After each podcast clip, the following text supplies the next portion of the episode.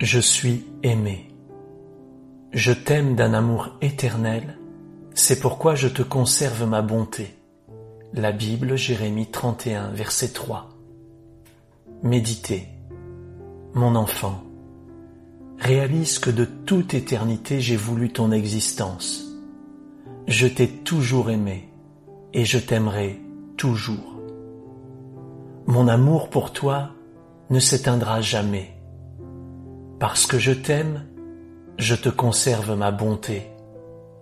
Ne crains pas, je suis avec toi, ton Père qui t'aime. Déclarez. Je déclare avec foi que Dieu m'aime. Il m'a aimé avant la fondation du monde. Il m'aimera encore lorsque ce monde ne sera plus. Son amour m'accompagne tous les jours. Je sais que Dieu est bon pour moi et qu'il sera toujours bon pour moi, car il me conserve sa bonté. Oui, je suis aimé. Amen.